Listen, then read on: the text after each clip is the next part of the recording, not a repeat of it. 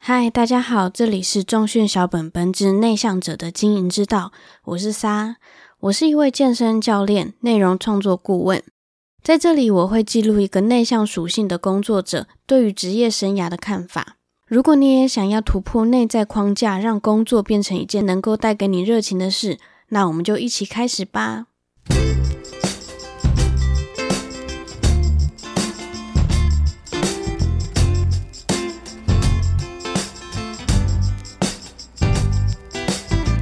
在咨询内容创作个案的时候，我必问的两个问题，第一题就是你的服务目标是什么？为了达成目标，你会怎么安排你的短、中、长期服务阶段？这时候，我的个案就会告诉我，他们会怎么样去安排他的服务三个阶段，分别会是怎么规划。但是，随着咨询的个案和产业越来越多，我以为我自己，也就是健身的服务规划是很清楚的。但是呢，越咨询我越发现，诶，其实一半以上的个案，他们的回答都跟我的原版答案差不多，像是会用一些专业的术语和过于顺利的进程之类的。也就是说，我们即使觉得自己已经很资深了，但是在规划这件事情，我们其实一直是停留在我们最菜的那个时候。也因为这样，还无法让我快速的了解我的个案，所以我会开始问第二个问题，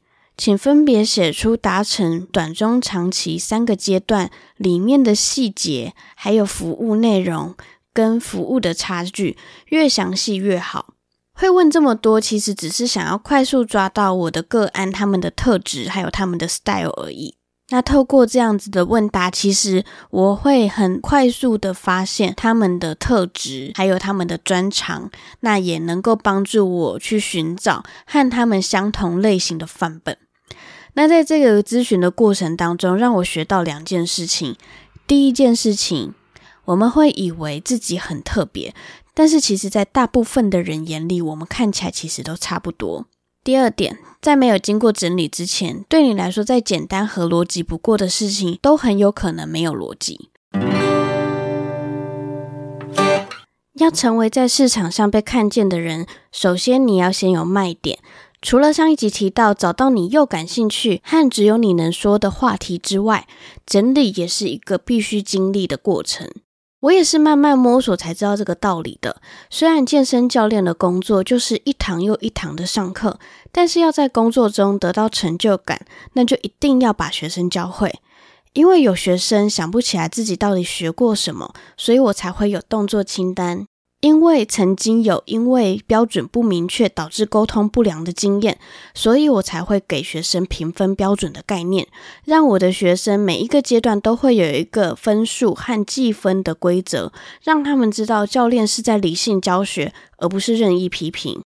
再来，因为有学生有短时间想学会健身的需求，所以我才会开始要求学生去做笔记，并且设定阶段性的目标。让学生能够看见自己的进度，也有正确的复习管道。整理一下以上的这段脉络，因为领悟到需要热忱才能乐于工作，所以我不停的计划、验证和更新我的教学。这个过程影响了我的教学信心，也成就了我成为自由工作者的自信。这就是我给我自己下的卖点，不只是因为分析顾客需求而下的关键字。而是因为结合个人特质和需求中间的平衡点而产生的。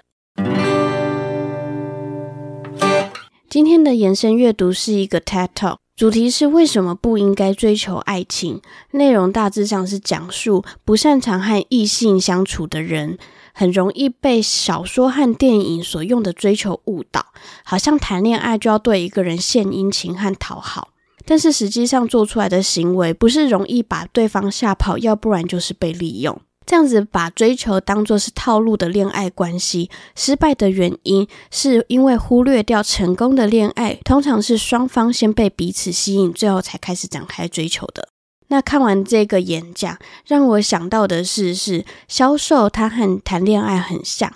只要把谈恋爱想成销售，能不能成交和品牌价值的认同，会比低价策略更能吸引人注意和购买。展现自己的真实个性，而不是扮演你以为对方会喜欢的角色，这样的关系才会长久。